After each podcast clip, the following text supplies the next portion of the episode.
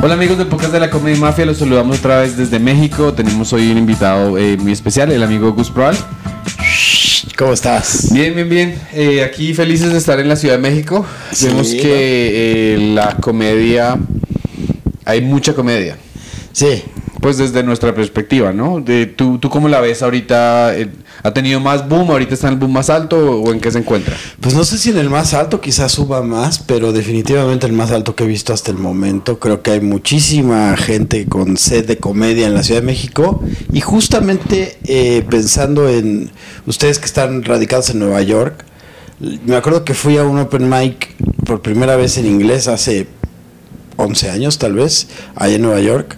Y, y yo veía la escena y decía, wow, hay open mics por todos lados. Y para mí era súper impresionante porque acá en México había uno, ¿no? Y, y otro que medio moría y renacía y moría y renacía. Y en la escena habíamos, ¿qué te gusta? 30, 40 máximo. Y entonces, eh, ahora que lo vuelvo a ver, ya en perspectiva, haciendo este flash forward, digo, a la bestia.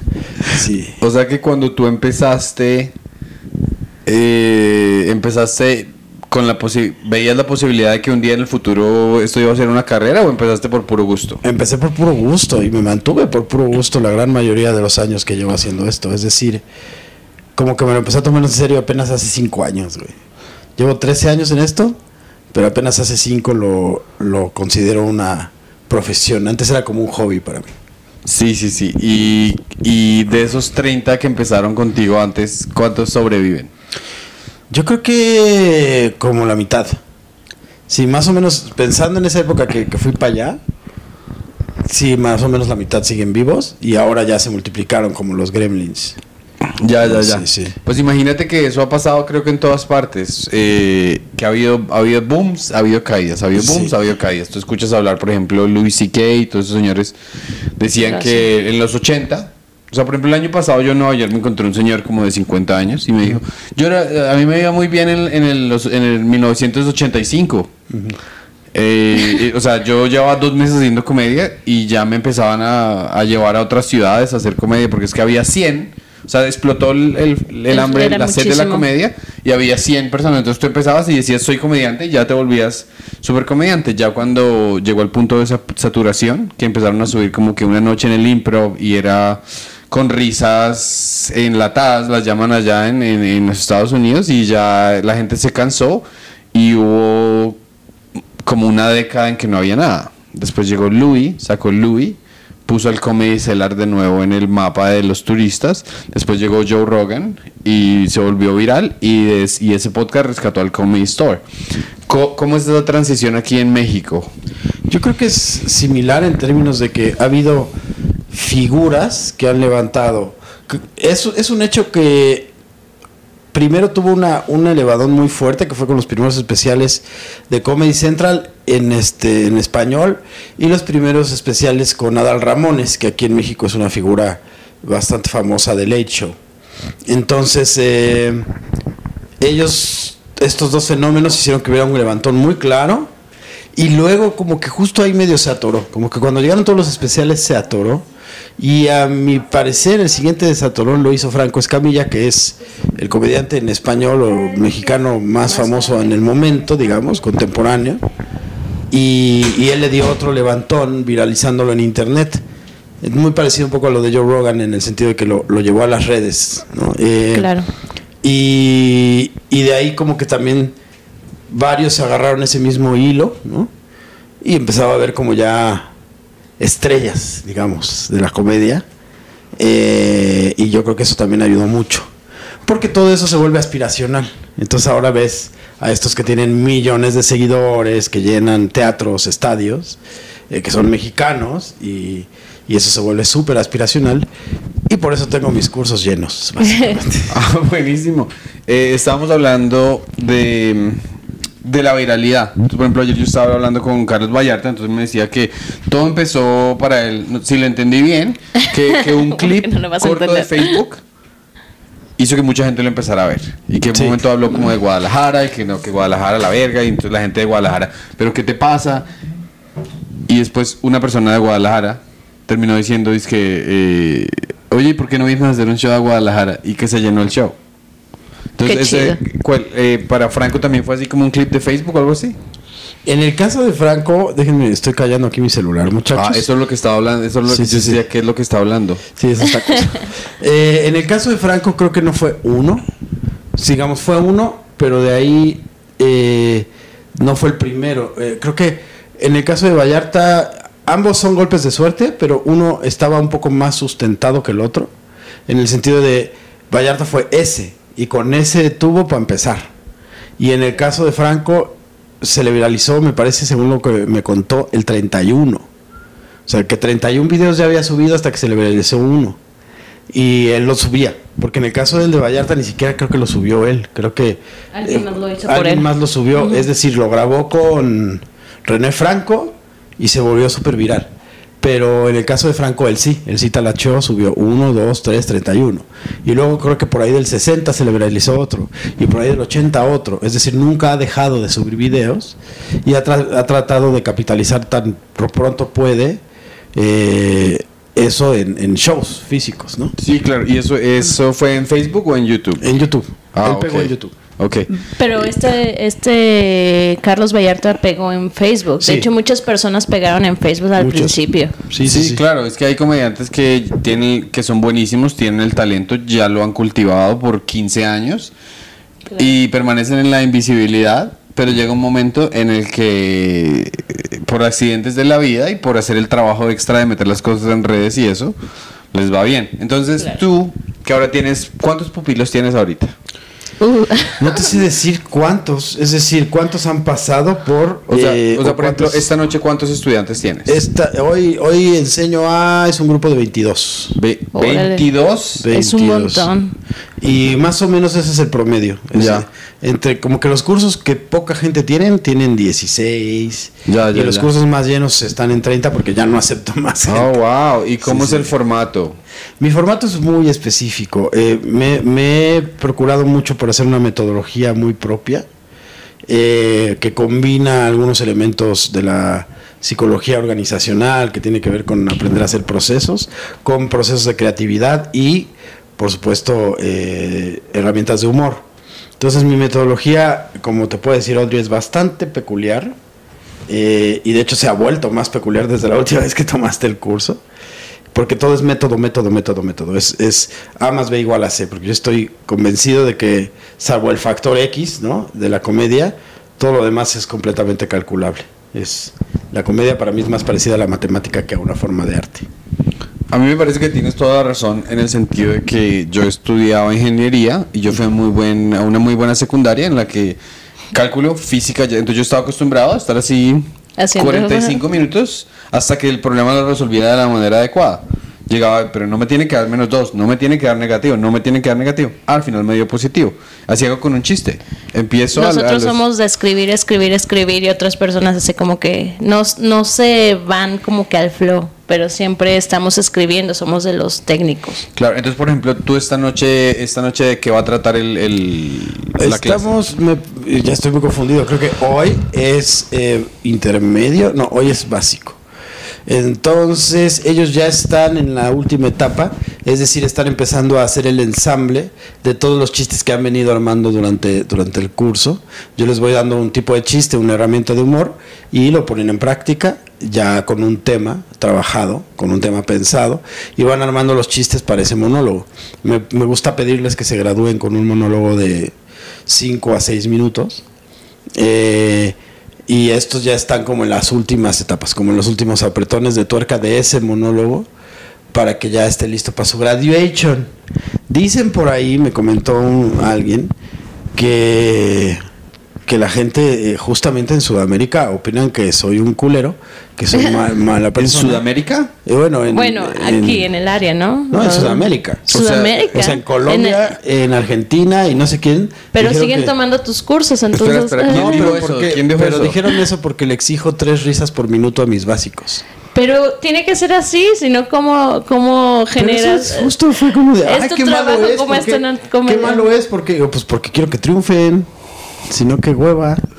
Claro, claro. Y entonces, bueno, por ejemplo, a mí me, me parece el tema muy interesante porque yo tomé clases, o sea, yo fui a... eh, uno cuando está nuevecito, uno quiere que le enseñen, que lo lleven de la mano. Entonces yo tomé una cosa que se llamaba como que American Comedy Institute allá en Nueva York. Pero entonces el señor hacía algo muy malo. El señor sí se sentaba a ver el monólogo y nos ayudaba en el término que decías, mira, es- este material sexista hace 20 años no lo hacen. Entonces no, lo ven- no vengas a tú a ser súper sexista. O con detalles pequeños que a veces sí tenía la razón. Como que mira, tú eres tan novato que no te estás dando cuenta que esto, la verdad, está pasado. Y no está pasado porque estás explorando, está pasado de mal gusto. Entonces en eso ayudaba, pero el señor decía es que no, el señor decía no hagan open mics que se desmotivan. El señor quería que siguiéramos viniendo seis meses, eh, mes tras mes a pagarle al dinero. Entonces eso no me- a mí no me gustó para nada. Pero siempre la, la, la enseñanza me ha parecido súper chévere. Entonces, si tú me pudieses decir, digamos, en ¿cuántas sesiones tiene el curso básico, por ejemplo? Depende del formato. Yo doy dos formatos, el intensivo y el normal. El normal tiene ocho sesiones de dos Ocho horas sesiones. y media. Ajá. El básico, porque doy niveles. Antes daba un solo curso completo, que era como de ver desde la primera pluma hasta el crowdwork y, el roast, si quieres, pero nadie nunca lo aguantaba. Este curso completo se me quedaban, de 50 personas se me quedaban 5, ¿no? Entonces, por eso lo dividí por niveles. Entonces, en el nivel 1 vemos mucho la parte de la escritura y la estructura básica de herramientas. Y un poco, claro, manejo de, de escenario y micrófono. Nivel 2 nos clavamos mucho más en el trabajo de voz, nos clavamos mucho más en historias un poco más complejas, ¿no? Como el, el long run, ¿no? Así de monólogos que te duran 10, 15 minutos porque es una anécdota larga, yo qué sé. Eh, y también algunas herramientas de voz. Y en el nivel 3 ya vemos cosas como super timing, este, crowd work, como cosas ya un poquito más perronas. Entonces está dividido. Y más o menos todos los cursos duran lo mismo en términos, o sea, son ocho sesiones de dos horas y media, en donde antes duraban menos, pero como me he dado cuenta que casi nadie hace tarea, hemos tenido que llevar la tarea al curso. Siempre pasa. ¿No? Entonces ya los pongo a hacer las cosas ahí y por eso se extendió un poco más el curso. Honestamente yo te podría pasar, o sea, a una persona que es la niña de los plumones, que es súper aplicada, que hace tareas y que tal, yo le podría pasar mi metodología en dos horas. Porque así de lógica y sencilla es de seguir. Pero pues tengo que enseñarles que lo pongan en práctica, que lo revisen, que vean, que entiendan en la acción cómo está funcionando. Sí, claro, es que por ejemplo, eh, a una señora que se llama Joyce Carol Oates, que es profesora de Princeton, que ella enseña cuento o novela, le, le dicen cuál es la parte más esencial de em, la enseñanza. Ella dice motivarlos a que no se retiren. Sí, sí. Porque, lo- porque es que no hay trucos que, que le puedes enseñar a alguien para mejorar trucos de 10 años de escribir todos los días. Ese es Sí, el único sí, truco. sí, Entonces, el hecho de que tú los tengas acompañaditos, poco a poco le- los ayuda a que, bueno, ya me comprometí, ya, ya hice eso 20 horas, llevo 20 horas de, de aprendizaje, voy a continuar. No, y hay muchos que se desmotivan también en el momento porque empiezan y de que, ah, sí, ya tengo mis cinco minutos, ya me subo al escenario, lo hago bien y quieren que eso siga. Y pues no saben que hay más trabajo después de la clase y es cuando muchos, o sea, empiezan a ver muchísimos comediantes de repente nada porque todos se desmotivan. Claro, pero Sí, es un- claro. Me parece que es un proceso de selección natural. Sí, claro. Es un embudo. Es decir, la gente se da cuenta que esto es carrera, no carreritas, y pues se van. A mí me llegan muchísimos que piensan que de verdad es fácil. Y yo les veo las caras. Para la hora uno de mi curso, uno, les veo las caras de fuck, me equivoqué de curso. Es decir, yo no pensé que nada más era llegar y ser cagado y ser chistoso y, y ya. Porque la comedia, el stand-up, es una, eh, al igual que algunas otras artes escénicas, son este tipo de artes escénicas que no impresionan. Te hacen, si, lo, si el comediante lo está haciendo bien, lo está haciendo súper casual. Por lo mismo, te está dando esta sensación de que es tu compa, tu comadre, hablando contigo y haciéndote reír porque es muy ocurrente. Entonces, eso es lo que tú percibes como comediante. Salvo bestias escénicas como Robin Williams o Eddie Murphy, que, Que son más que son como más, más histriónicos y más físicos, que es claro que la gente no dice, ah, yo puedo hacer eso. La mayoría de la gente dice, yo puedo hacer eso. Porque el comediante tiene el trabajo de hacértelo ver casual, fácil, para que se sienta que conecta con el público. Y les digo en mi curso, el gran secreto del stand-up comedy para mí es que es el arte de hacer chistes sin que parezcan chistes. Claro. Es, tienes que, you- you- you- there's jokes everywhere, there's gags everywhere, pero tienes que hacerlo como, como si fuera una plática casual. Y es por eso que mucha gente piensa que es fácil.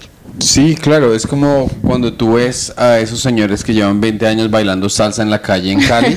Que son muy buenos. Que tienen unos micro movimientos. Y dices, ah, pero yo puedo hacerlo. No, claro que Nunca lo vas a no. poder. Puedes ir a una escuela por 15 años y no vas a coger eso que tienen esas personas que lo han practicado por 15 años. Por supuesto, nada, nada supera la práctica.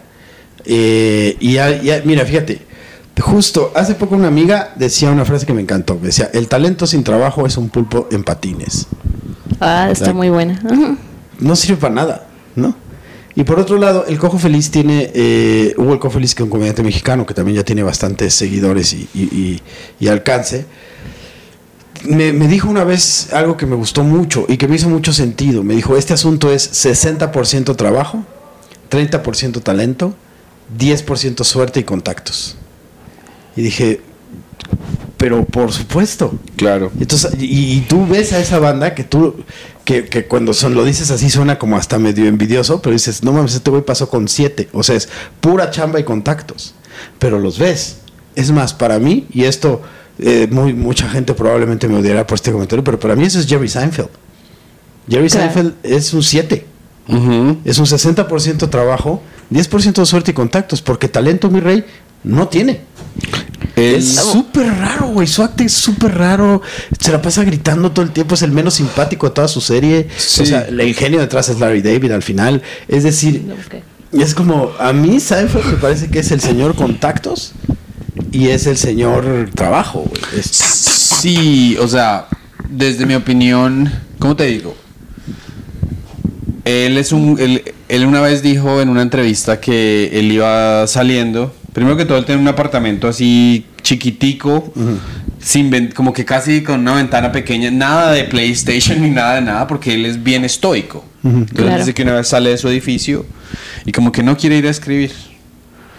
Eh, pero ve que hay unos trabajadores de construcción y ellos cierran su almuerzo y vuelven. Y él dice, bueno, pero si ellos, ellos no quieren volver a echar ladrillo, pero lo hacen porque es su trabajo. Entonces, si mi trabajo va a ser comediante, Tengo que regresar. Y si tú te fijas de la última cosa que pusieron en Netflix, él hizo algo muy, a mí me pareció muy lindo, que esas eh, libretas amarillas, donde él escribía, hicieron una toma aérea de ellas. Y había por ahí unas mil. Sí, sí, sí, sí, sí. Sí, sí, es un trabajo impresionante. Es lo que talacha, tiene. talacha, talacha, talacha. Claro. Es súper talachero. Es decir, Claro. a mí no me parece naturalmente simpático. me Eh, parece que es con- alguien que trabajó eso. Sí, ¿Me claro explico? que sí. Y eso es cuando dices, ahí está tu 70, 60% de trabajo. Sí, y tu claro que 10% sí. suerte y contactos. Claro que Oye, sí. A lo mejor ponte que tenga un 5% de talento, pero lo ha llevado al máximo. Pero, hay- pero así como tú dices, hay personas que tienen 90% de talento que tú no las vas a ver porque Jamás. o, o- o les, les gustó la fama rapidito y se, y se la bebieron o se la pasaron más bien buscando chicas, acostándose con chicas después de todos los shows y todas las cosas. Entonces no llegaron a... A sí, ese eh, punto, a ese clímax de, sí, de es- su carrera. O, o sea, es, es que ser comediante es como ser ciclista del Tour de Francia. ¿Sí me entiendes? No es que tú dices, oye, pero le gané a mis amigos del barrio y ya voy a ser ciclista soy buena". profesional. No. Tienes que, o tienes que entrenar tus pulmones a aguantar subidas de cuatro horas. Sí, exacto. Eso es lo estándar. Y ese es una muy buena, eh, eh, eh, es un buen ejemplo, es una buena analogía. Porque sí, eh, es tedioso, es cansado.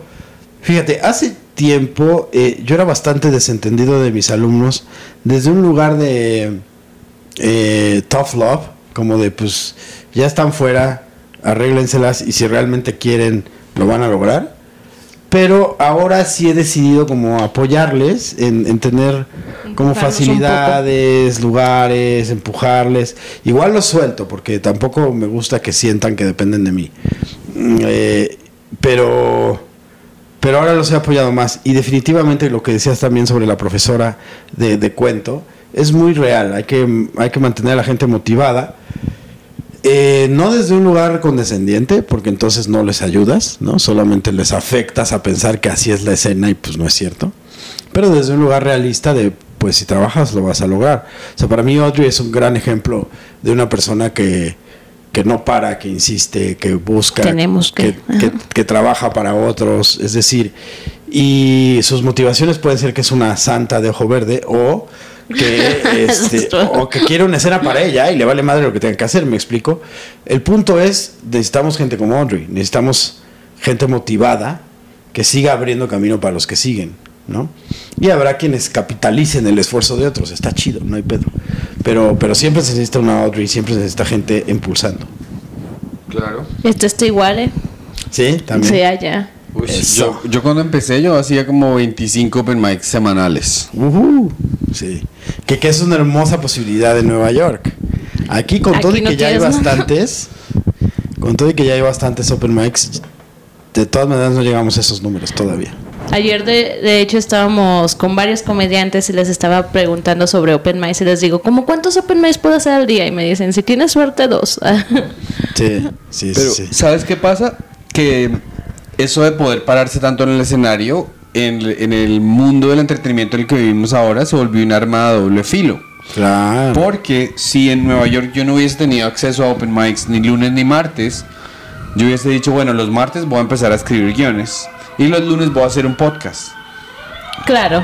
Pero nunca lo hicimos porque teníamos un norte equivocado. El norte equivocado es decir, ok, yo voy a trabajar solo stand-up, solo stand-up, solo stand-up. Un día me contratan en el Tonight Show, me ponen en televisión y ya, me volví famosísimo. Y eso ya no existe.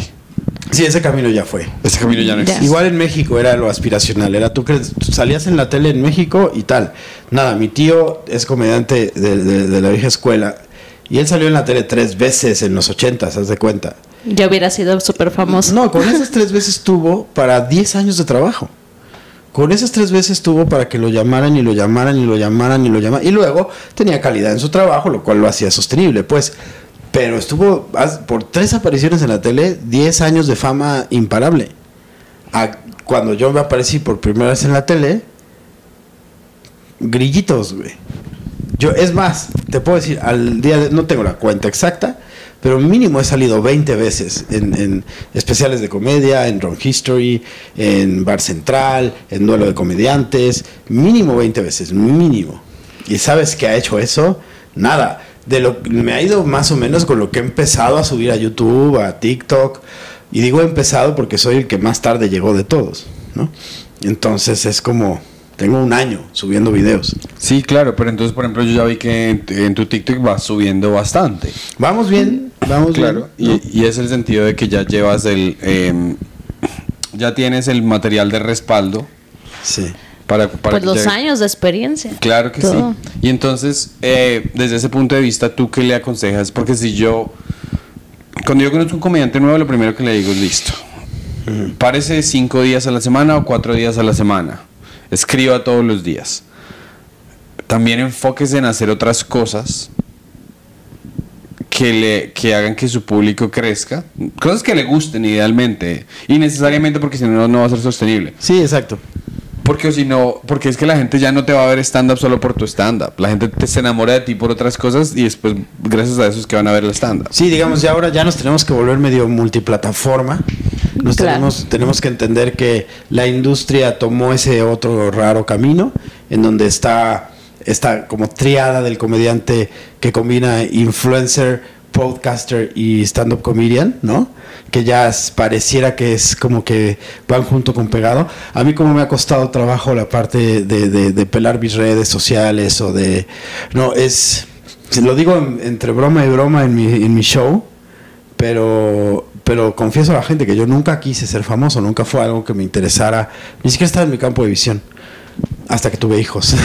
Entonces dije, Ahora sí que me "Oh, reconozcan. This motherfuckers eat. Entonces, y, comen mucho. Entonces, y, y les gustan juguetes caros y bla, bla. Entonces dije, mejor si quiero ser famoso. Y digo, yo tengo otros trabajos, también trabajo para, también, también escribo, este, hago eh, guiones para diferentes plataformas, pelis, desarrollos, bla, bla.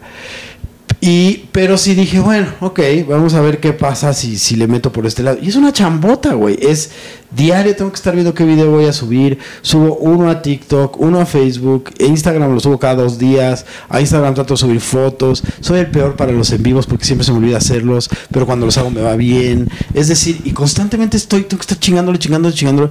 Y, hubo un momento en donde todavía no tenía tanta chamba porque pandemia. En donde sí era de tweet diario tres videos TikTok, así, pa, y decía yo, bueno, Eso- es que se ah, vuelve otro trabajo full time. Es full time, Y es entonces full time. Es, es- al final de todo es aprender cómo a eh, vivir en compartimientos. Pues que mira, por ejemplo, yo tengo una- un, un- un amigo del equipo de la Comedia Mafia desde Colombia, es el que nos edita todo. Pues sí lo conociste, Santi Espinosa. Sí, el que se subió ahora, otro. Un amigo desde Colombia que nos edita. Ah, Se llama Diego. Él es, él es un videógrafo, es muy talentoso y muy buena gente.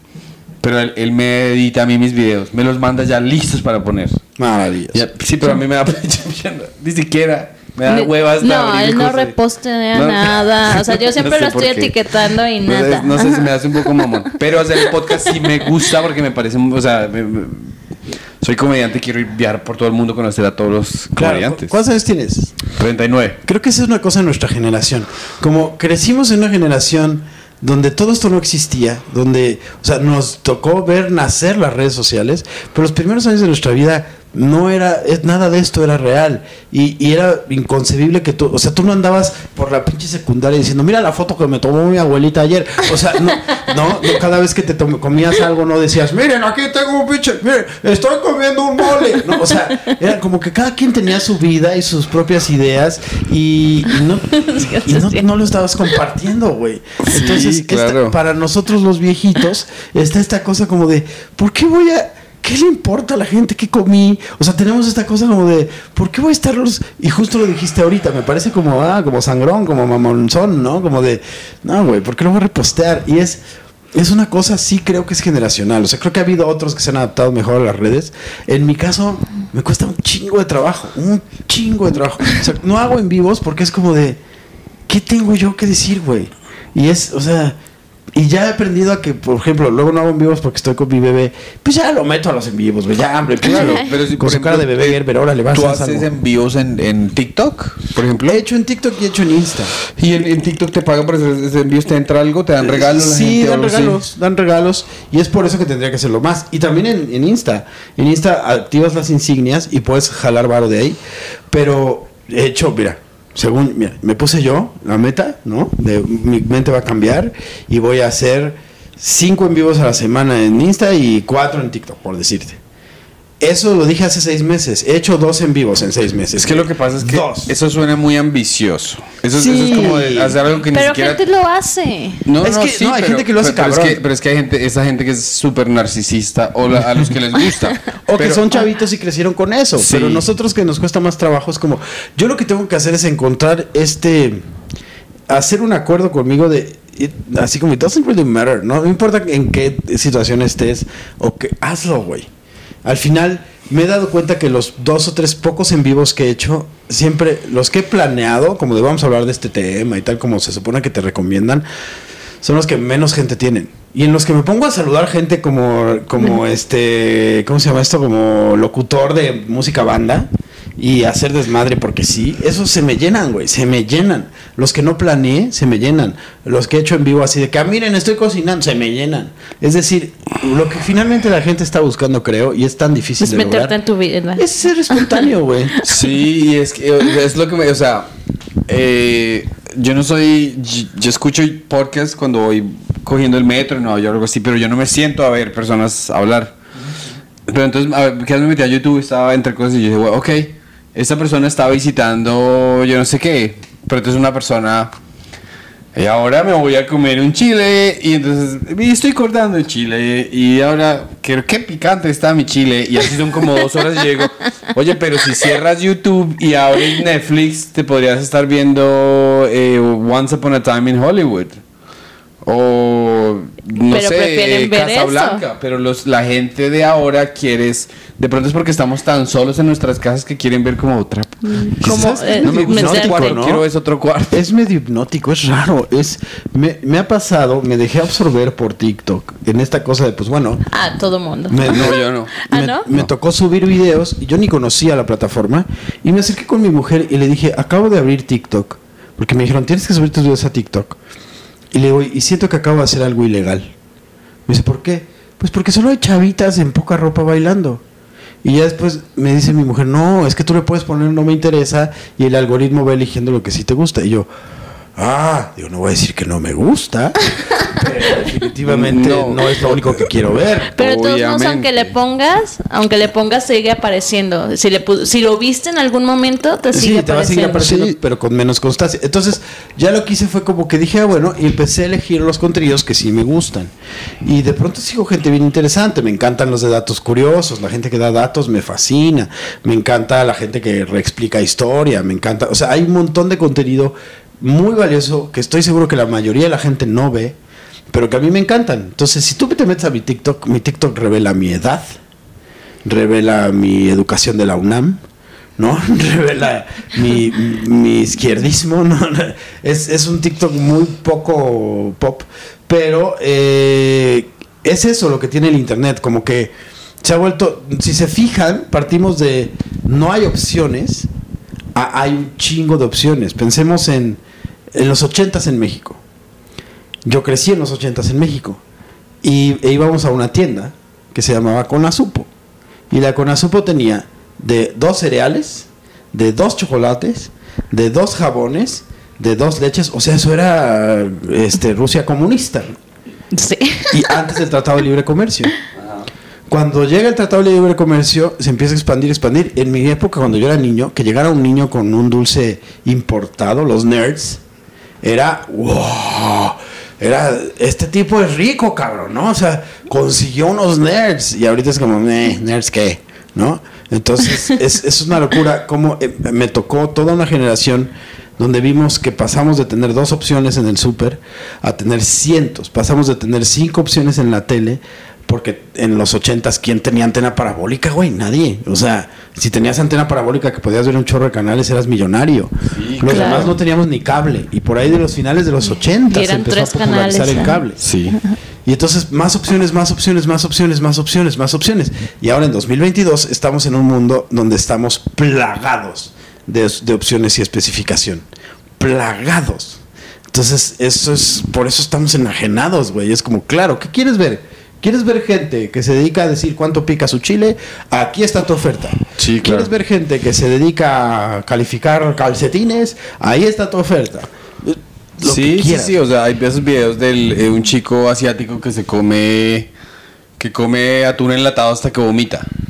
Y, la, y hay gente que Y la dice, gente wow, po- qué y gran poniendo desafío". comentarios Y van, y van en la casa y hacen lo mismo, tratan de desafiar a esa persona. O sea, eh, eh, o sea, Ese- pero es que todas las huevo. herramientas, o sea, sí, Tik- TikTok, si nosotros decimos que TikTok, es que TikTok es una estupidez. Es como las, las comediantes que cuando salió YouTube, es que YouTube es una estupidez. No, y ahora todo el mundo quiere entrar a YouTube. Sí, o sea, todos son herramientas y las sabes usar. Por ejemplo, mi esposa es abogada, entonces ella sigue muchos abogados. Entonces ahí ella como que se educa, charla con colegas sobre juicios. Oye, ¿y tú cómo sacaste esa, esa excusa de defensa o algo así? O ella ve, le gusta la biología, ve un chico analizando una cosa en un microscopio con yo no sé qué, y también ve tonterías. Y, y bueno, vamos a tener un bebé, vamos a intentar bebé, entonces ahora es bebé más bebé más bebé más bebé. Entonces si, si tú buscas lo que te sirve, o sea, por ejemplo, nosotros somos estandaperos. Yo sigo muchos estandaperos. Y a veces ya me da hueva sentarme a ver una hora y media. De pero eso. en el TikTok, cuando estoy aburrido esperando el tren, estudio mi cosa. 15 lo que hay que, segundos lo que hay que hacer es no. O sea, a mí lo que me da miedo es cuando salen estas chicas así que tú dices estos cuerpos, Dios mío, las bendijo de, de cosa demasiado loca y hacen. Son operadas. No, no, pero ah, no, sí hay muchas operadas, pero hay unas chicas de que tú todos dices, modos. esta chica de 23 años tiene un cuerpo demasiado loco y empieza a hacer y yo no leo, yo, yo, yo quito eso, porque yo sé que si yo la Lo veo, si yo la veo, yo me vuelvo readicto y, y eso es todo lo que voy a ver y mi cerebro va a querer ver eso todo el día. toda la vida. Sí, hay que tener cuidado, hay que decirle al cerebro, esto no lo veas, esto sí lo veas. Es muy importante. Pero sí, al final creo que los comediantes de hoy día nos hemos tenido que adaptar a este oleaje, ¿no? Yo me tardé muchísimo, por ejemplo, en definir, quería hacer un podcast con, con un amigo, que porque hicimos hace muchos años un primer podcast, antes de que estuviera tan de moda, eh, que quedó muy padre, pero era un podcast difícil y, y- y- y- caro de producir porque lo hacíamos con calidad de cine. Este, y estaba muy padre. Entonces lo abandonamos y con él siempre he tenido química, que se llama Quique Vázquez, es un gran comediante, con él siempre he tenido química, pero nunca puede, nunca puedo, nunca coincidimos. Luego intenté con otro, nunca puede, nunca puedo, nunca coincidimos. Ahora voy a sacar un podcast con mi títere. Porque ese güey no tiene pedos de horario. ya sé. ¿Me explico? Es como. Y nada, pues hay que ocurrírsela, güey, ¿no? Ya de hecho ya grabé los primeros, estoy terminando de editarlos, van a empezar a subir para que los vean, para que los sigan. Se llama Títeres del Destino. Qué Y- chévere. Y me mandé a hacer un títere, para los que no saben, que es, es un títere basado en una foto de mí cuando era niño, y se supone que es mi niño interior. O sea, es decir, surge de, un, de una regresión con el psicólogo. Entonces, así, así está en mi show, pues. Y ahora está en un, en un podcast conmigo. Y, y fue justo decir, si me voy a subir al mame del podcast, bien dijiste hace rato algo muy importante. Tiene que ser con algo que me guste. Tiene que ser con algo que me encante. Y a mí me encanta, uno, el puppet, y me encanta eh, la ingenuidad con la que se puede jugar con ese puppet. Y me gusta mucho tratar de deshilachar la verdad. Entonces pensé, ¿cómo le hago? Entonces armé un podcast que se llama Títeres del Destino, que justo es, te explico y te demuestro que detrás de todo lo que tú consumes hay manipulación. Entonces, pero todo es del humor, ¿no? Y está cagado, güey. La verdad es que el pinche titerito se la pasa quejándose de que está en el podcast más aburrido del mundo. se queda dormido. Está muy divertido. güey. Entonces, ¿qué tipo de conversaciones? Porque tú estás hablando con tu niño interior. Sí, sí, ¿Cómo sí. se llama el- este títere? Gucito. Pues Gusti. Es gustito. Gusito. Entonces, por Gusito. ejemplo, eh, tú empiezas, tiene, tú, él llegas y dice, Gusito, ¿cómo te sientes hoy? ¿O de qué quieres hablar hoy? O... No, ya tenemos un tema y hablamos Ya. de ese tema y Gusito aporta casi siempre con chistes. Ya. y yo aporto con datos. Entonces, pero se ha vuelto muy cagado. Los primeros dos programas los grabé en dos tomas. Primero hacía yo las tomas y luego hablaba lo que Gusito iba a decir y después hacía lip sync sobre lo que Gusito había dicho. Entonces eran dos tomas y yo era el titiritero y yo era yo mismo, ¿no? Ya. Pero ahora ya contraté a un titiritero que es un amigo comediante también. Tudo, creo que sí lo conoces. Sí. Él es muy bueno con el puppet. Entonces ahora él me hace lip sync a mí. Él me trata de seguir al tiempo que yo estoy improvisando. Pero es bien loco porque en mi cabeza me siento como Gollum. Porque yo estoy del podcast así de, sí, porque no sé qué, no sé qué, no sé qué. Este, y así es la cosa del amor. Sí, porque el amor es una cosa muy divertida. Y a mí me gusta mucho el amor. Pero sobre todo me gusta que me inviten a un programa más chido. Porque este está de puta güera. Pero soy yo mismo, güey. ¿No? Y el otro me está siguiendo. Está quedando muy cagado. La verdad es que espérenlo, ya van a salir los capítulos muy pronto. Este, pero justo pensé, si yo voy a meterme a redes y si voy a hacer lo que tengo que hacer como de influencer tal, va a ser bajo mis condiciones. Y ha sido difícil encontrar esas condiciones, pero cada vez las encuentro mejor. Ya me di cuenta que mis en vivos tienen que ser así como de ahorita se me antoja hacer un en vivo, ahorita lo hago. Y vale madre si estoy en chones, obviamente no lo voy a hacer, no le, le respeto a Si no, amigos. no te van a querer seguir. Este, exacto, quiero seguidores, no, no haters. Eh, pero, pero sí eso, como que ya me, ya, ya me entendí que si yo me programo un en vivo jamás va a pasar. En cambio, si digo, ahorita, güey, ahorita que estás esperando que te traigan el carro, voy a hacer el pitch en vivo, órale, lo hago en ese momento. Sí, lo que pasa es que yo creo que te gusta tanto que te planeaste, o sea, hasta aquí te voy a hacer un poco de psicoanálisis, te planeaste algo irrealizable. Es decir, como que a, nosotros- a mí no me gusta ir al gimnasio, pero si digo, voy a hacer seis días de gimnasio, ya sé que yo mismo la veo tan, la montaña tan alta que no voy a empezar a escalarla. ¿sí me Con un entiendes? día. Claro. Entonces, si lo haces de un día, aunque también entiendo que tú, con tu eh, obligación pedagógica, eh, Sí. pues tienes que estar enseñando a los chicos sobre stand-up. Sí, en, en realidad un poco lo, lo- lo que pasó, hay tres frentes que ahorita cubro, ¿no? Que es las clases, bueno, el, el stand-up que incluye clases y estar chingándole a redes, la parte del guionismo que incluye a veces producción creativa, ¿verdad? Y la, la familia, güey. Y la familia pues también es un pedo. Y ya ahorita pues ya más bien he integrado a la familia a los en vivos también. O sea, mi mujer es actriz, hace en vivos, los niños son muy bonitos, la chiquilla es una diva, le encanta salir en los en vivos, el otro es encantador. Dije, bueno, ya, güey, pues es, es así, pues, tengo que hacer que esto se vuelva orgánico, integral, ¿no? Claro, ¿y cómo te dio? eh, por ahí yo estaba viendo en una entrevista que hiciste con el, en el podcast hace muchos años con el Cojo Feliz. Ah, sí, sí, y, sí. y estaba en esa también Luke Jonathan. Sí, correcto. Entonces tú hab- habías hablado que has trabajado, colaborado con Derbez. Eugenio, un ratito. Sí, sí, sí. Bueno, ni tan ratito. Sí, eh, ahora, con Eugenio me tocó trabajar en un proyecto bastante peculiar porque convocaron escritores que fueran actores. Se trató, eh, long story short, se trató de hacer eso en el México, no funcionó y Eugenio se quedó con la cosquilla y quiso armar como un grupo de actores escritores. Y la idea era que pues eh, hiciéramos un programa de sketches patrocinado, impulsado por él, con participaciones esporádicas de él, donde él presentaba nuevos talentos. La idea estaba padrísima, la desarrollamos bastante, escribimos muchísimos sketches, muchos junto con él. Estuvo muy padre porque además el elenco estaba increíble, eran de los mejores actores y escritores cómicos de México y escritoras maravillosas. Y pero ¿qué pasó? Que justo cuando estaba empezando a arrancar y que justo empezaba a tener sentido, fue cuando Eugenio empezó a reventar su carrera en Los Ángeles. Entonces, por un lado tenía como estas ganas de hacer el proyecto con nosotros y por otro lado su agenda estaba imposible. Y muy al principio lo veíamos relativamente seguido. Conforme esto fue avanzando de su carrera, ya cada vez lo veíamos menos, cada vez lo veíamos menos y, y ya de pronto era una junta por vía remota cada mil años. Y luego entonces pues nos terminamos volviendo, fueron saliéndose todos, ¿no? Fueron cansándose, yo me fui quedando, pero porque yo era talachero, al final yo hacía la- el trabajo. Y entonces me decían, oye, pues que Eugenio necesita un guion para algo que va a grabar de Estados Unidos, échenmelo. Oye, que Eugenio necesita un guion porque va a hacer algo con Salma Hayek, échamelo. Y entonces como que le empecé a chambear en cositas informales, ya no me tocó nunca trabajar en su etapa en la tele. Me tocó más bien un Eugenio en transición, en donde fuimos y venimos y terminé yo siendo quien le ayudaba a adaptar algunas cosas. Por ejemplo, salió su película de cómo ser un Latin Lover y él se encargó junto conmigo de traducir la película al español para el doblaje eh, y tropicalizar los chistes.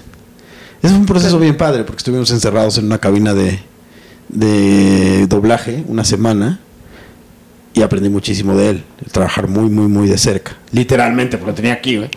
Este, y, y nada, con él aprendí muchísimo, muchísimo sobre precisión, sobre eh, exigirte mucho a la hora de escribir un chiste. Fue un gran maestro, aunque en esos casi tres años que estuve con él lo vi relativamente poco. Ese poco tiempo que lo vi fue... pff, así, es una clase magistral ese cabrón. Si yo hubiese estado encerrado con él en una cabina, lo hubiese molestado hasta que me ahorcara. Exacto. ¿Sabes que nos contó... nos- Dice. ¿Sabes que nos contó que así surgió el personaje? ¿Cómo fue? Eugenio eh, tenía un era- eh, tenían un grupo de sketch. Ellos empezaron haciendo sketch en teatro. Me parece que estaba Sergio Corona y Pepe Sierra en aquel entonces, que es uno de esos escritores que ha estado toda la vida con Eugenio, escritor, colaborador, productor.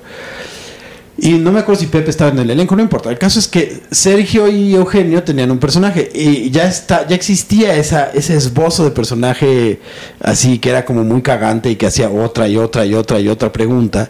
Pero en esa ocasión Eugenio empezó a chingar un poco más de lo normal a Sergio. Y no lo dejaba, y no lo dejaba, y no lo dejaba, en escena, en improvisando un sketch. Y entonces Sergio, entre broma y broma, lo ahorcó, pero sí lo agarró duro, porque sí estaba medio enojado. Entonces fue como, "Ya, cállate, güey". Y entonces Eugenio en ese momento improvisó, óigame, no me ahorcó, óigame, no. Y entonces, y de ahí salió el óigame, no. Entonces, de, de un- de un actor desesperado. Así, Ya, "Ya, y cállate". eh, creo que la, la. Porque el How to Be a Land Lover lo volvieron serie. Eh, ¿Lo es una serie. serie? Sí, Sí, ¿no? yo me Sí, el hicieron, hicieron una, o sea, lo que hicieron fue como un spin-off de, de ese ese personaje máximo de Chavito con Badir, Ah, ok. me parece. Sí, sí, sí, correcto. hijo. Porque yo me leí el, yo me leí el piloto. Yo soy guionista. Ajá, entonces, sí, sabes, sí. cuando estoy. O sea, cuando yo empecé a hacer stand-up, yo no entendía el stand-up. Entonces, digamos, por la mañana, eh, prendía YouTube o prendía Spotify y, y transcribía 10 minutos de alguien. Como me va a decir, ah, esta es la voz, este es el chiste, así se construye el chiste. Entonces, durante la pandemia me enseñé a escribir guiones y lo que hacía era coger un guion y decir, escena número uno. Entra Juan y le dice a José que tienen que conseguir cinco revólveres antes del final del día porque ta ta ta. Escena número dos. Entonces así fue que me enseñé yo a escribir guiones. Y mm, Deberías eh, de por- tomar el curso. Por, Ah. por cas- por casualidad eh, me leí el de, el de esto. ¿Tú cómo, cómo aprendiste a escribir guiones? Hace 20 años, 19 años, no sé, por ahí ya tiene rato. Eh, igual por convocatoria, como que yo he entrado a algunas cosas por convocatoria, porque lo de Eugenio fue de, manda tu trabajo y te llamamos, y me llamaron. Y pasó que estaban haciendo, querían hacer en Azteca, aquí hay dos televisoras muy importantes, que es TV Azteca y, Televisa. Y en Azteca quería, eh, aquel entonces el director de la escuela de actores que se llamaba el CEFAC, que es el señor Raúl Quintanilla, un tipo de teatro de mucha tradición, eh, quería hacer una escuela de escritores de guion televisivo, específicamente de guion televisivo.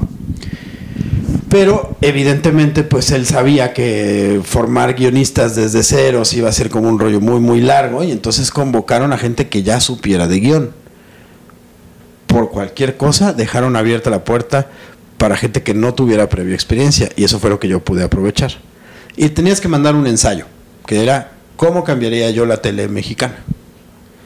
Y pues yo me vi muy romántico, muy hermoso y mandé una cosa ahí muy bella, ¿verdad? Muy inspirada, pero sobre todo con mucho humor, porque yo ya había estudiado dramaturgia ahí más o menos en la escuela de teatro y ya tenía algunas nociones y siempre escribí, siempre me gustó escribir. Entonces mandé algo chistoso que les gustó, que les inspiró y dijeron, pues estás dentro. Fue muy raro porque era un, un programa piloto de un año en donde te pagaban por estudiar. Era una joya, beautiful. Y, la, yo siento que para mis compañeros de generación debe haber sido una gran pérdida de tiempo. Porque todos venían ya de escuelas de cine, todos sabían ya mucho, pero yo que no sabía ni madres, yo estaba así. Wow. ¿No? Y sí les veía sus caras como de, ah, neta, me estás dando estructura de eso que ya sé, pero yo estaba muy feliz, güey, ¿no? Y de hecho en esa generación estuvo Gibran Ramírez Portela, que después ganó el Ariel, estuvo Tío Robert, ahí lo conocí, que es un comediante que también ya tiene muchos años aquí.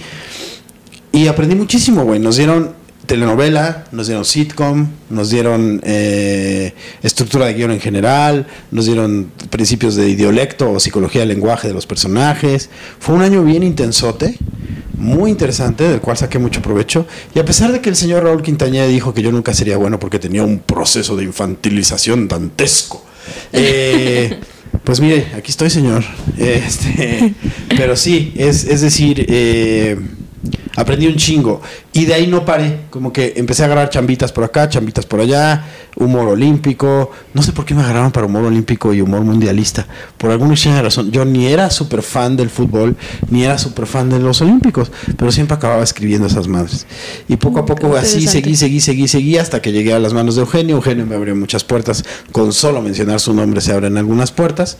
Y, y ya hasta llegar a este punto donde ya pasé por Backdoor, ahorita estoy trabajando con los Alarrakis y ahí andamos. Sí, es. Eh, Eugenio tiene. Yo, o sea, mi manager es de una compañía que se llama Three Arts. Uh -huh. Y creo que Eugenio montó una compañía de producción que se llama Tripas.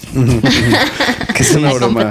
Es una broma, sí, sí, sí, Tripas. Oye, entonces me imagino que tú tienes. No, pero imagínate que tú dices que de pronto eh, que tú aprendiste que los otros habían venido a escuela de cine, pero es que las escuelas de cine a veces no enseñan nada. Sí, y luego yo creo que para algunos fue valioso porque sí se dio esta especialización, especialización para, para tele, digamos, ¿no? En cine aprendes el, la estructura de guion de los tres actos, de todo lo que Maki te enseña en su libro, etcétera, etcétera. Pero acá era como un poco más específico. Yo sí lo disfruté mucho y creo que algunos también. Pero sí veía que otros eran como de, pues nada, venían a otra tendencia, iban más hacia un cine más artsy, más así. Y para eso, para ellos yo sí. creo que hicieron una pérdida pues, de tiempo. O sea, es que yo, yo he visto los currículums, por ejemplo, de la Universidad Nacional Colombiana de Cine o del Instituto Estadounidense de Film, que es AFI, American Film Institute, de la Universidad de California del Sur. Yo Apatow, el de Superbad, todas estas cosas, ese señor hizo un semestre y se fue. Y yo estoy de acuerdo con él, con él en el sentido de que si tú tomas cuatro años de clases y solo tomas una clase de escribir guion, ¿qué diablos estás haciendo? Yo, yo, yo tengo por, por lo menos para unos 12 pilotos que yo hice en el transcurso de un año y medio. Uh -huh. La verdad que yo creo que 11 son bien malos. Pero ahí los Pero tienes. el número 12 me... Exacto, entonces eh, yo, yo si alguien aquí que ve que ves esto me parece lo bonito del stand-up y lo bonito, no sé, pues yo ya tenía un manager que me ayudó a distribuirlo, ¿cierto? Pero así como tú dices, es una de esas, es un arte que no te cuesta, si yo quisiera hacer, quiero crear cohetes, pues me fui, me jodí porque no tengo como, o sea, no tengo como financiarme ni, ni ustedes ni nada, pero el arte de, ser, de escribir guiones y las que escribir stand-up necesita una, una hoja blanca y una máquina de escribir o un, comp un computador. Un computador pues. así. Y fíjate, me gusta mucho eso que dice Blake, este Blake Snyder en el, en el Salva al Gato, en el Save the Cat, donde justamente dice, habla, habla, da el ejemplo de Tomb Raider, la segunda, que fue uno de los éxitos, los desde fracasos de taquilla más grandes que ha habido. Explica por qué, explica, te dice porque el personaje es cero entrañable, porque no te importa lo que le suceda, porque está mal estructurada desde un principio. Y termina esa reflexión diciendo, imagínense lo que se hubieran ahorrado si tan solo hubieran invertido en papel y lápiz. Es decir, escribe una buena historia, güey. ¿No? Y entonces el stand-up es igual, eh, invierte en tu tiempo para escribir tus chistes. Eh, como bien dices, voy a hacer 12 pilotos, uno va a ser bueno. Y así va a ser. Y yo, por ejemplo, parte de lo que yo hago y que me gusta mucho es desarrollar ideas. Ya sea que me las pidan, que me digan, oye, quieren una peli navideña. Ah, bueno, pues la desarrollo. O ya sea que yo las proponga. Al momento he pichado 25 ideas. Una ha pegado. Una está todavía en proceso y tal y cual, lo que sea. Una de 25. Las otras 24, todos me han dicho que están buenas. Pero así es esto. Es, tienes, es un proceso de filtrado larguísimo. Entonces también, si vas a ser spec scriptwriter, patience, baby, patience. Sí, sí, sí, claro. Y también no puedes escribir de lo que sea. O sea, por ejemplo, a mí lo que me consiguió el trabajo. A mí, eh, a mí lo que me consiguió el trabajo fue. eh, yo me leí un artículo de una señora en Cúcuta, que es una ciudad colombiana, que la señora tenía una casa, una funeraria. Y mm, no había muchos clientes. No sé por qué nos estaba muriendo la gente. Y la señora empezó a asesinar gente para poder vender ataúdes. Entonces yo dije, que hacer- psicológicamente esto es lo más absurdo business. del mundo. Que estés cometiendo el peor delito que puede cometer un ser humano Para, tener, un negocio. legítimo. Entonces quería explorar la psicología de la señora y con ese lo hice y con ese conseguí mi trabajo. Eh, pero también he hecho muchos personales que no me han servido para nada. Claro. Y al final aprendes. Todo es, todo es proceso y aprendizaje. Proceso y aprendizaje. Y creo que si algo, me- algo le digo mucho a mis alumnos y a mis alumnas y que insisto mucho en ello es enamórate de los procesos y hermánate de la frustración. Porque, la, porque crear es, estar, es vivir frustrado. Y es, y es este gran logro que tienes cuando por fin superas y, y- y sobrepasas la frustración y llegas a las ideas chingonas y es como ¡oh! no ese ese enorme placer que te da atravesar por un río de lodo de ideas pendejas hasta llegar a esa idea que dices "Shh". entonces es parte del proceso Sí, claro. y por eso tanta gente se va Sí, claro. Por ejemplo, yo nunca fui bueno para hablar a las chicas porque yo nunca fui, a- nunca, nunca en, en- en mis 10 años de tratar de conseguir chicas, conquistar, me iba yo a un, a un bar y yo la veía y yo decía, qué hermosa que está. Le voy a hablar. Y hasta ahí se Pero quedaba. me tengo, que, me tengo que tomar un traguito. Entonces ya cuando llegaba el 3, digo, pero el cuarto me va a ayudar. El quinto, y cuando llegaba al séptimo ya decía, pero es que ya no puedo hablar. Ya a nunca le gua- hablaba. ¿sí me nunca, me, nunca me volví bueno porque nunca tomé el primer paso. nunca lo intentaste claro. Entonces, cuando tú dices, bueno, tengo que completar un guion piloto de 30 páginas, Y no eh, empiezas. tú dices, no, yo no, es que son 30 páginas y yo soy un idiota. Entonces, yo, pero yo empecé eh, eh, y abandoné muchos en la página 17. Y, y duré un año así como que yo me levantaba y le decía a mi esposa, ya no quiero, ya no quiero. Una siesta, los Simpson, eh, de- distraigámonos. Pero ahora, después de que ya dije, voy a intentar, voy a intentar, pasito por pasito, escena por escena, personaje por personaje, ahora ya no me, tú no, me- no me- no me levantas de la, no me dan, no me dan nada de miedo. Y es simplemente uno decir, bueno, me tengo que dar permiso a- para fracasar. Porque si no fracaso no llego a ningún lado. correcto correcto totalmente de acuerdo sí sí sí, Sí, y eh, decía, por ejemplo, eso me lo enseñó también el hacer el stand-up en Nueva York.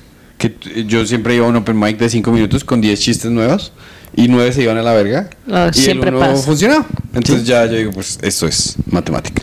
Sí, es lo que les digo a, la- a- a los alumnos. eh, también vas a preparar cinco minutos. Si tienes suerte, uno va a pegar. Y lo único que te da la experiencia es que esa, ese promedio de bateo va mejorando. ¿No? Es. Si. Yo me acuerdo que en los primeros open mics, eso, de cinco pegaban dos. Uno.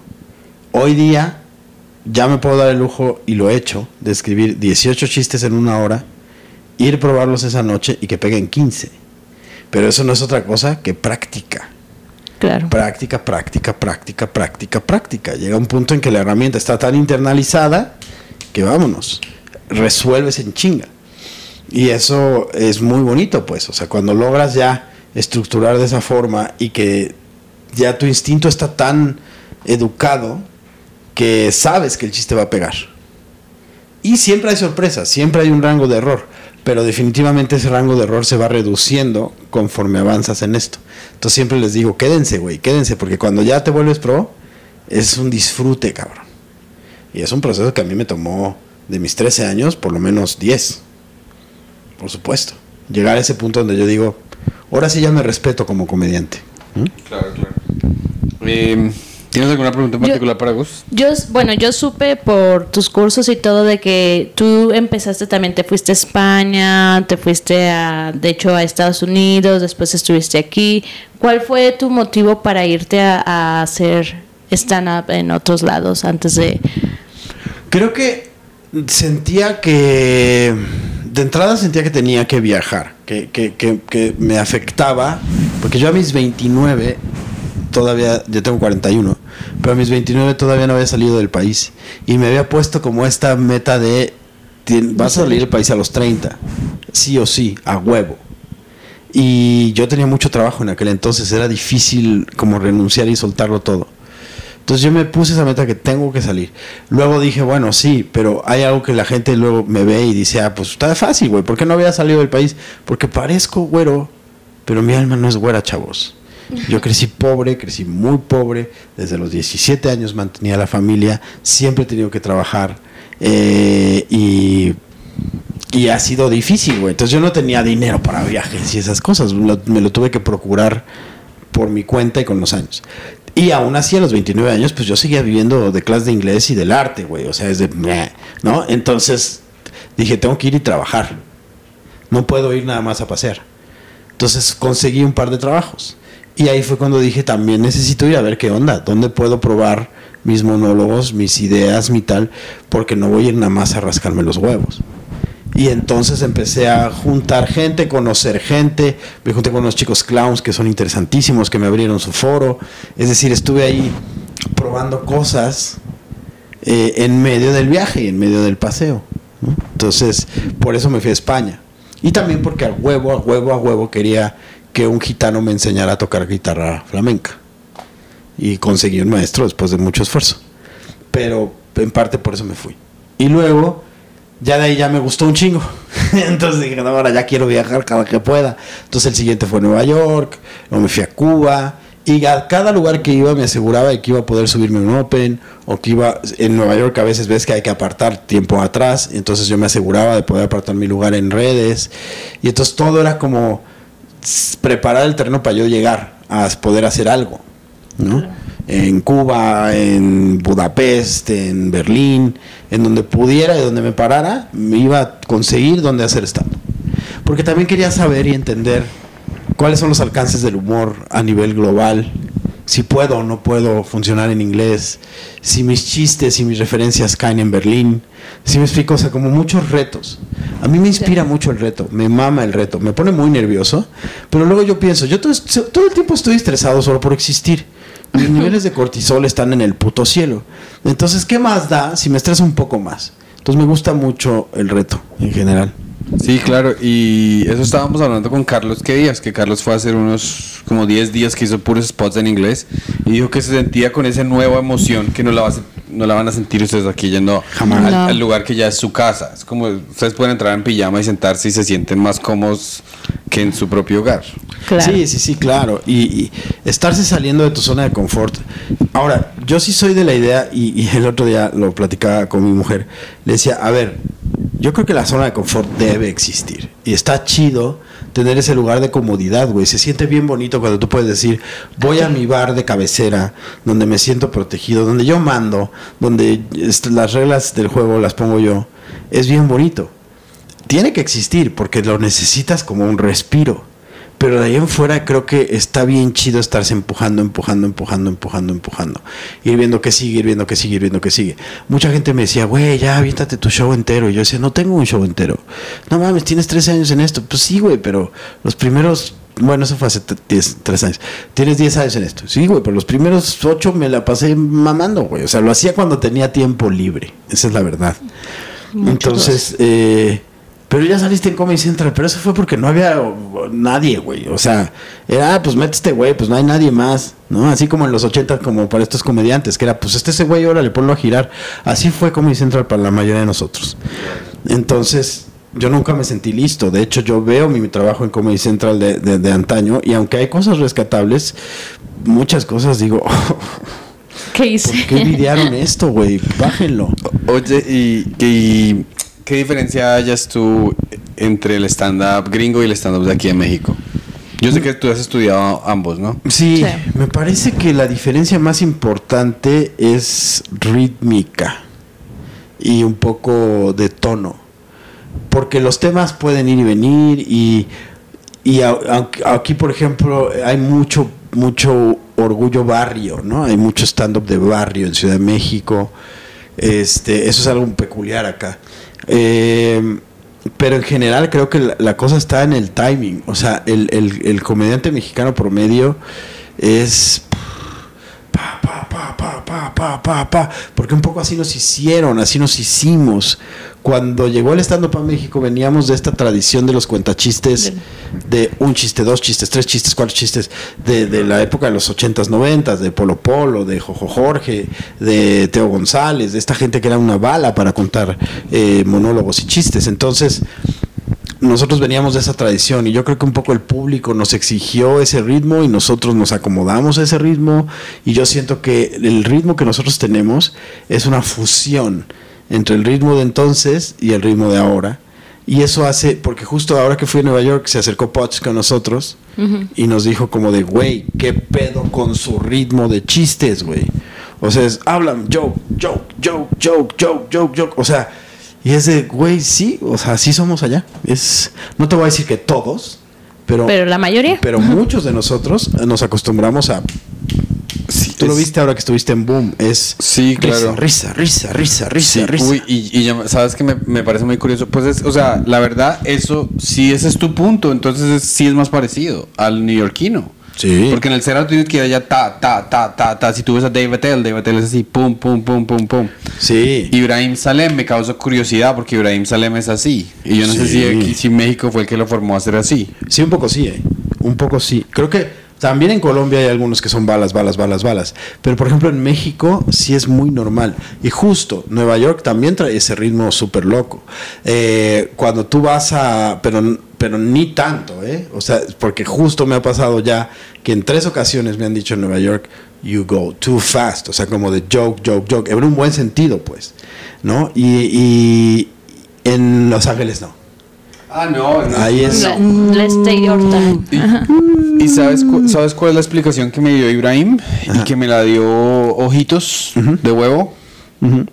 Que ellos también hicieron mucha feria, mucha cosa de pueblo. Entonces se están parando después de una banda de vallenato que contó tres, dos horas y ya están borrachísimos. Entonces si tú no tiras el que chiste como si- o sea, cabareteas y disparas, nadie te va a poner cuidado por 13 segundos. Y eso también es un punto muy correcto. Por eso te digo que nos tuvimos que, adaptar, porque la gente que nos veía en palenques, en ferias, en bares, así, que nada que ver con el stand-up, los primeros años de la escena de stand-up había un absoluto desconocimiento de lo que era el stand-up. Entonces los comediantes que crecimos en esa época nos volvimos hiper eficaces. Porque no había de otra, güey. Si no te volvías eficaz, te morías ahí. Y el show, O sea, el- es- literalmente tienes que atrapar al público. Correcto. O si no, el público piensa que hay un señor demente que agarró un micrófono. Sí, que dice se como, lo- güey, se lo ¿de qué- piensan de ¿De todos qué modos. está hablando, cabrón? ¿No? O sea, ¿por qué esto me interesa?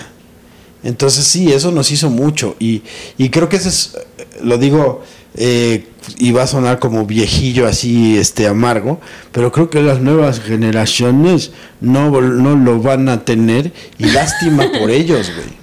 Lástima por ellos, porque muchos de nosotros, hasta hace unos 3, 4 años que la escena medio se normalizó y se estabilizó, eh, tuvimos que fletarnos muy cabrón. Y ellos se quejan, se llegan. Yo he escuchado a chavitos quejarse de que, güey, me fue mal en un open mic, yo no quiero hacer esto. Le digo, salta por la ventana, mira, abre esa puta ventana, salta, güey, haznos un favor al mundo y a ti. ¿No? Es, Claro. Con su tolerancia a la frustración de dos pesos. Es como, de, güey, no mames, lo que tú crees que es una mala noche, güey, para nosotros era un día excelente, güey. ¿Por qué? Porque había tres personas y te estaban poniendo atención. Sí, sí, sí. Pues yo siendo optimista Claro. creo que ojalá no se muera y te voy a dar esta razón. En Nueva York ya eso se volvió el...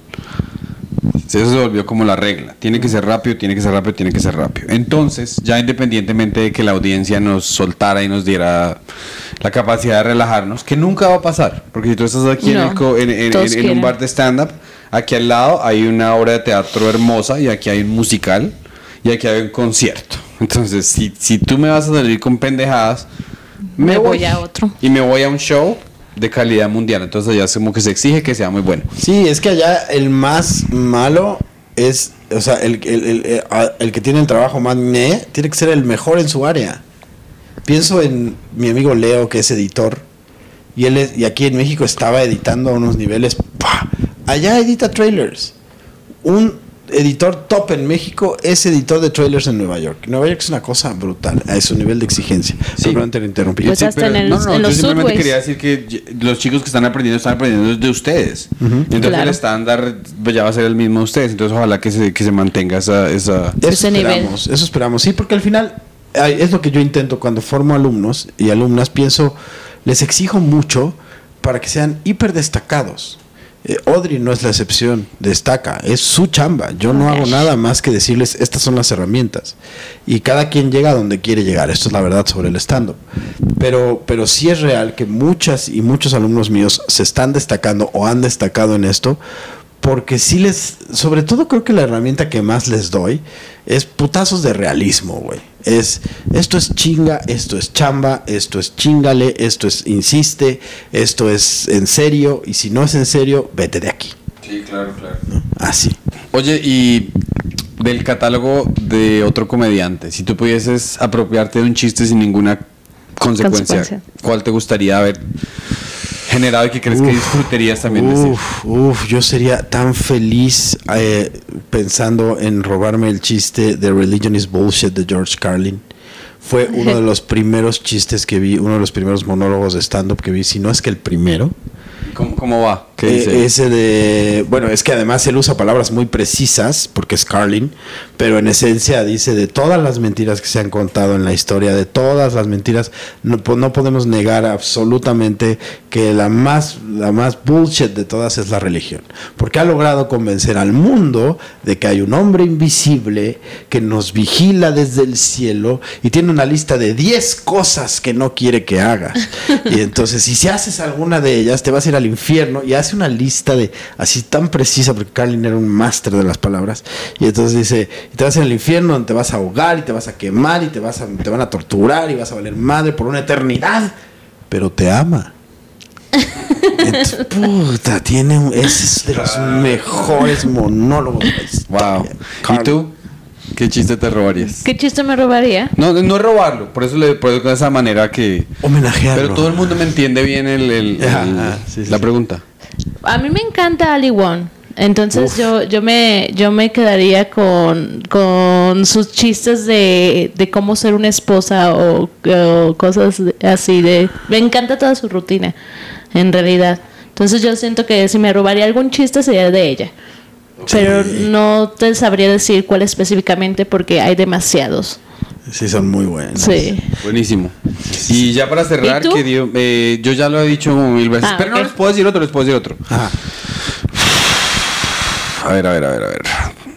Bueno, este no es tan así la locura. Es que mis favoritos es el de Chris Rock, cuando dice que los primeros eh, vendedores eran eh, eh, esclavos afroamericanos que vendían palabras porque nadie, porque uno no podía leer. Ajá. Sí, sí, sí, sí, sí. Es Sí, se escu- bueno. ¿Y has escuchado la- el, el, el carruaje y que quién le enseñó a leer? ¿Sí lo has escuchado? Ese ¿Sabes sí, cuál es? sí, sí. Ese me encanta. Me encanta el de Richard Pryor que la esposa lo quiere dejar y él empieza a, a disparar al carro y empieza a hacer así como el carro. Pryor también tiene unos. uf. Andrew, Andrew Schultz tiene unos chistes también, por ejemplo. Pero es que este, ves que este chiste es bien simple. Pero él, él es un chiste en el que dice que entre más opresión hay en un país, mejor cocinan la- las mujeres. Y entonces eso, es la gente, eso queda bien horrible y después él hace una tesis, o sea, él prueba su hipótesis de una manera tan irrefutable. Yo crecí muy libre. O sea, como que entonces él dice así como que bueno, si el patriarcado aquí, el patriarcado pero tenemos que reconocer que en Estados Unidos tenemos el mejor patriarcado del mundo y las, y las mujeres se cruzan de brazos y entonces y entonces dice, ah, sí, muy bravitas, a ver, levante la mano a quien le han, de- a quien le han eh, mutilado el clítoris aquí. y las mujeres, después de que les No, hace argumentos perdió. por tres minutos, ya, ya se están muertas de risa. Entonces me Claro, parece chévere muy- muy eh, ese, ese estilo, eh, el contraria, contrariarismo, bueno, no sé cómo se dice, la- de, de irse por la contraria y probar la tesis me encanta. Es maravilloso. Sí. Y es muy sofisticado, está difícil. Y bueno, entonces ya para cerrar, por favor, dile a nuestros eh, seguidores que dónde te pueden encontrar en las redes. Claro que sí, eh, me encuentran en todos lados como arroba el maestro con i, maestro Gus. Arroba el maestro Gus en todos lados, de TikTok, eh, Facebook, Insta.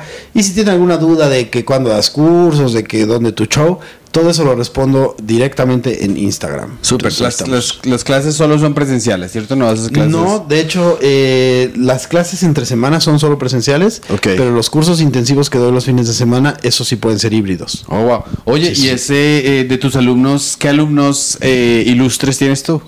Pues varios. No voy a referir a los que me niegan, eh, solo voy a referir a los que no me niegan. Entonces, Dramático, ¿no? Dramático. muy dramático. dramático, muy dramático. Sí, es que ya es como muy sabido y hay como todo un chismín de, ah, este güey lo niega, ¿no? Y entonces es de, pues no me niegan, solo les conviene decir que fueron alumnos de alguien más.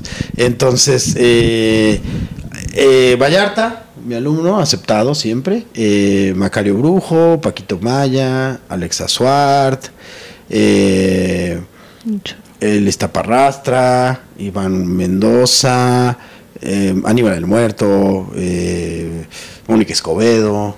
eh, pues Ibrahim tomó algunas asesorías conmigo, pero pues él ya sabía hacer chistes. También le ayudé a estructurar. eh, Alan Saldaña un poco igual. Este, Ojitos de Huevo también. Es decir, pues sí ha habido varios. Ya, pues ya saben que el maestro es un maestro real. Maestro. El real. El maestro es un super maestro. Entonces síganlo eh, si quieren En aprender de comedia, porque a nosotros nos preguntan que cuándo van a dar taller.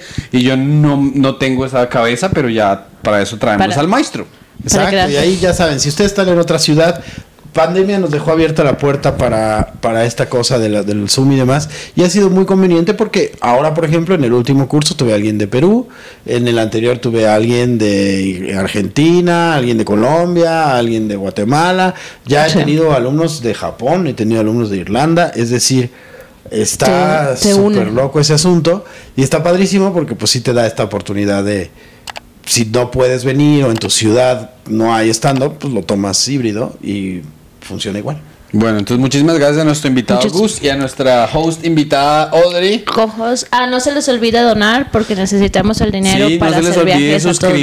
suscribirse a esta vaina y donarnos dinero porque nosotros no podemos ir a México y a Colombia gratis y tampoco Eh, somos millonarios. Aunque Santi tenga pinta de millonario. No lo es. Gracias, hasta la próxima. Chao, pues. Gracias, bye.